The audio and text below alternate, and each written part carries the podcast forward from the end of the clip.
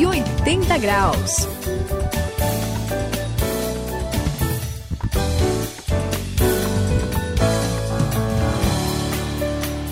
Este é o 180 graus, é a virada da sua vida. Eu sou o André e quando eu era pequeno, Suzy e Saião, eu me machucava muito. Eu era. Eu aprontava um pouco, né? Imagino. É, subia, corria, pois é.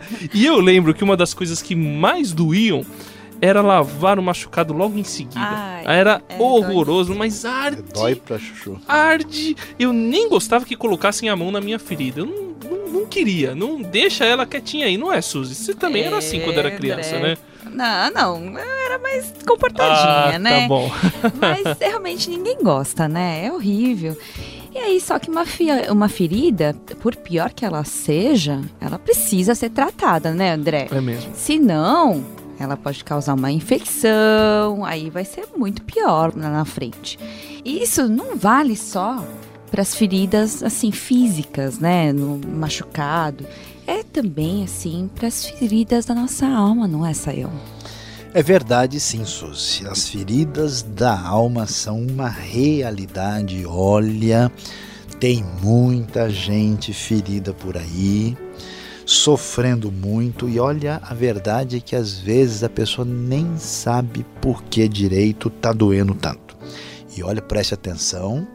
Vamos aí olhar bem para os machucados, porque é sobre esse assunto que a gente vai falar hoje aqui no 180 graus.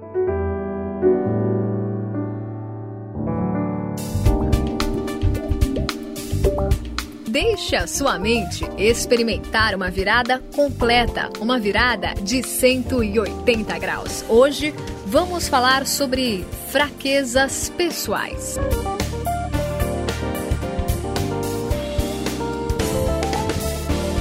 Puxa, Sayão, depois da gente falar sobre a realidade do pecado, aquela poeira que cai o tempo todo em cima da gente, ainda tem mais coisa ruim por aí, né?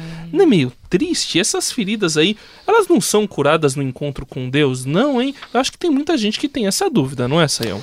Olha, André, vamos lá. São sim. Quando a pessoa tem esse encontro com Deus, há muita cura no coração quando a pessoa se converte a Jesus, ela descobre que ela é amada por Deus, que Deus se importa com ela. A Bíblia fala do amor de Deus derramado em nosso coração. Olha, dá uma limpeza geral bonita lá. Mas Que só que tem gente que mesmo depois da sua conversão ainda precisa de um tempo. A coisa assim, né? Vai ter um ajuste que vai acontecendo. Por quê? Porque é, a gente falou, a gente é livre da condenação do pecado. Agora, os efeitos do pecado na vida, a pessoa às vezes traz e profundas feridas por ter sofrido na vida. André, às vezes, há algum tipo de abuso. Pode ser um abuso físico, psicológico, familiar. Eu conheci um menino, por exemplo, quando criança, ele tinha dificuldades, né? E urinava. Então o pessoal perdeu a paciência e obrigou ele a beber urina, né? Então a pessoa tem aquela lembrança, né, na infância muito difícil. Então, olha por trás de rostos assim que a gente, né, nem imagina, tem cada história doída, é complicado. O que que você acha? Você já não viu essas coisas também sobre isso, Ah, eu Suzy? ouvi, ouvi muito, Sayão. Isso é muito ruim, né? Aliás, eu tinha uma amiga, né, a Lucy, que ela tinha um baita de um complexo, assim, É um mesmo? dos problemas, assim, grandes da vida dela, assim. Ela sempre se achou gorda demais. Ah. Quando ela era pequena, imagina, né? Uhum. O pessoal é bem ruinzinho, né? Demais. Ela era gordinha e ela ganhou vários apelidos daqueles bem, Bem pesados, ruinzinhos na escola. E mas nunca ela conseguiu se libertar disso, ela nunca conseguiu se recuperar de alguma forma disso. Aliás, às vezes até hoje assim, eu acho que ela pe- quando eu penso nela, eu Ah. acho que ela até gostava de se fazer um pouco de vítima, sabe? É mesmo? O que que você acha, hein, Sayão? Olha, Suzy, ah, eu vou dizer uma coisa ah, importante sobre essa questão. É verdade, né, que ah, quando a gente se converte, né, acontece tanta coisa boa que muda, mas uma parte desse processo de, de, de libertação, de cura está com a gente. E sabe qual é o problema? É isso que você mencionou. Tem gente que parece que gosta de ficar curtindo a culpa. Hum. Curtindo a culpa. É, a pessoa, não sei, um negócio meio esquisito, meio melancólico, né? É, mas eu vi muita gente. E sim. a pessoa, assim, Puxa. gosta de se fazer de vítima, talvez porque isso chame atenção, né? Se a pessoa está sempre, ah, eu estou sempre sofrendo, ninguém olha para mim, e todo mundo começa a falar, ah, então tá aqui, né?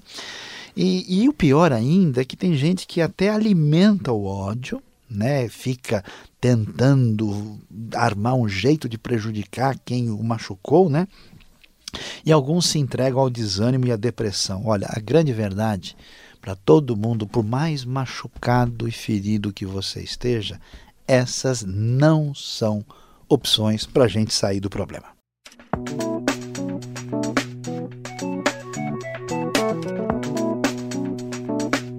180 graus, a virada da sua vida. Olha, Saião, eu acho, Suzy, que só existe uma solução para o problema que a gente está falando aqui, para essas feridas. Deus. Só Deus é a solução. Eu lembro que no Salmo 147, lá no versículo 3, está escrito que só Ele, Deus, cura os de coração quebrantado e cuida das suas feridas. Só, só, Deus pode cuidar das suas feridas. Quer dizer, Ele cuida da gente, Saiam. Que legal, não é?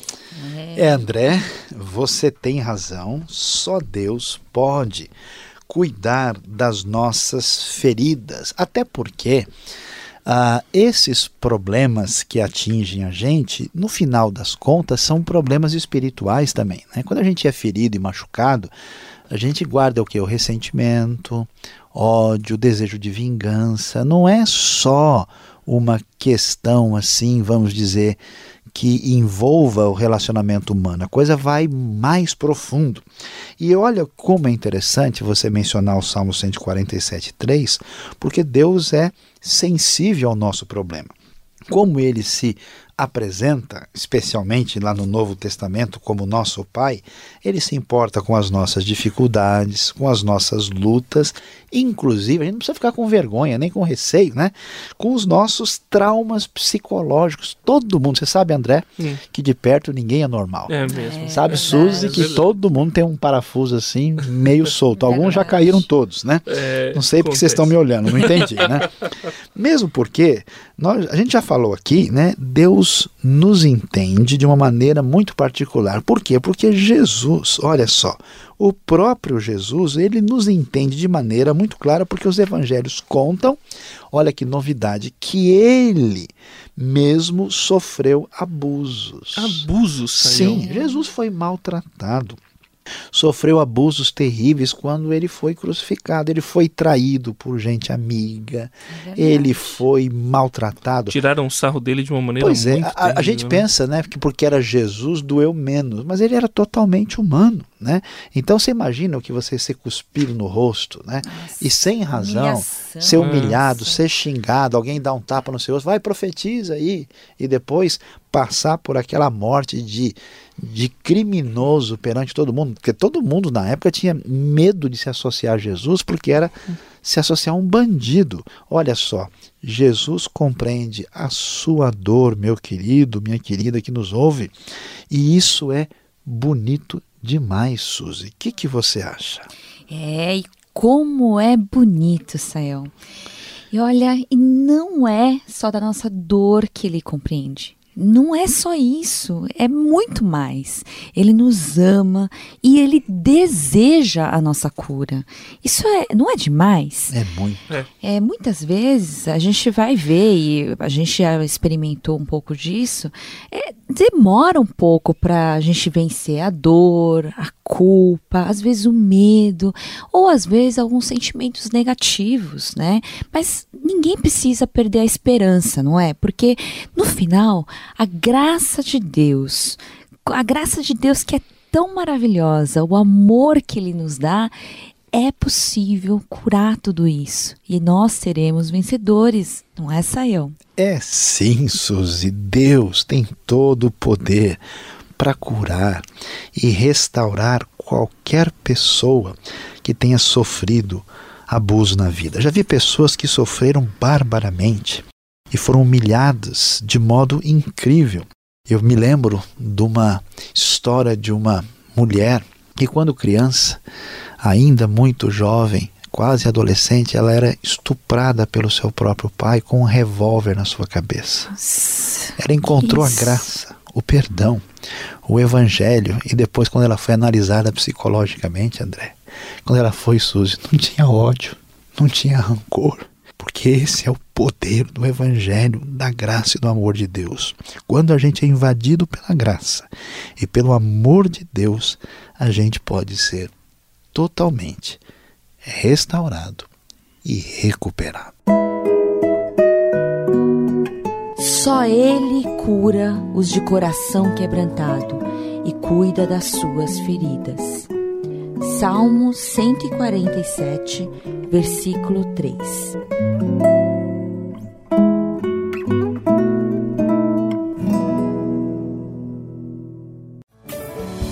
Este é o 180 graus. É a virada total da sua vida. Eu sou o André e olha, não existe ferida que Deus não possa curar. Ele faz milagres. É bom demais seguir a esse Senhor Jesus Cristo.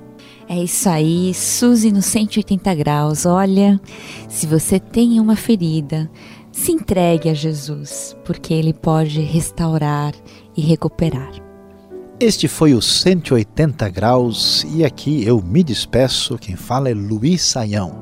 E como você ouviu hoje, não importa o tamanho da sua ferida, nada pode segurar o poder de restauração de Deus na sua vida.